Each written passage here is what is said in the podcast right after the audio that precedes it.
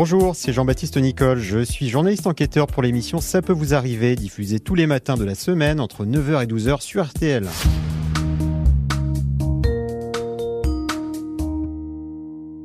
Comme toutes les semaines, nous allons parler d'une arnaque mise en lumière dans la presse locale. Honneur cette fois au journal Le Maine Libre. Le quotidien s'est intéressé au cauchemar vécu par Véronique. Tout a commencé pour cette Sartoise de 56 ans le 23 mars 2019. Ce jour-là, elle reçoit un message d'un inconnu avec une belle photo sur le réseau social Instagram. Comme elle est célibataire depuis 5 ans, Véronique se dit pourquoi pas faire connaissance? Elle accepte d'engager la conversation avec celui qui se présente sous le prénom de Philippe. L'homme explique habiter à Strasbourg. Dans la ville, se dit vendeur d'objets d'art et de voitures. Et tout de suite, le dénommé Philippe parvient à capter l'attention de Véronique. Il me faisait des compliments il me disait que mon profil l'attirait. Alors que pourtant, euh, à l'époque, je mettais pas grand-chose puisque sur Instagram, euh, je n'y allais quasiment pas. Mais il a su euh, m'amener vers lui avec des compliments et je me suis sentie attirée dès cette première conversation. Au contact de Philippe, Véronique se sent revivre, à tel point qu'elle poursuit la conversation les jours suivants. Et très vite, malgré la distance, elle tombe amoureuse de lui.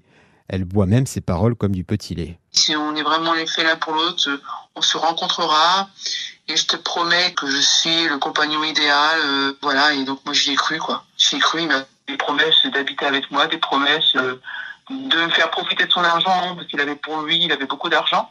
Alors que moi, euh, je m'en fichais un peu en fait, hein, parce que moi je ne tirais pas l'argent. Moi ce que je voulais c'était rencontrer un homme. Il m'a promis une belle vie. À la place d'une belle vie, l'homme va lui réclamer de l'argent par coupon PCS. D'abord de petites sommes de 150 euros, puis des montants plus élevés allant jusqu'à 2000 euros.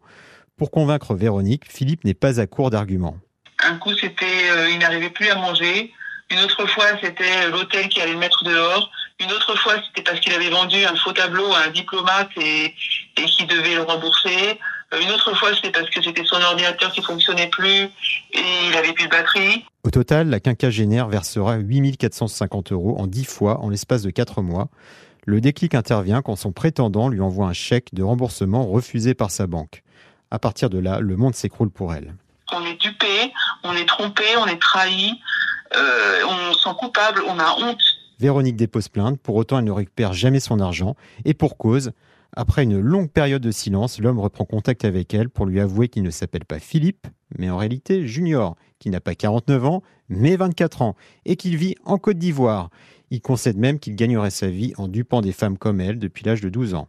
Depuis, Véronique s'est relevée de cet épisode traumatisant. Elle a même écrit un livre pour faire partager son expérience. Cet ouvrage s'intitule De l'autre côté de mon écran. Il a été publié aux éditions En chemin. Voilà, c'était Jean-Baptiste Nicole. Je vous retrouve la semaine prochaine pour vous raconter une nouvelle arnaque.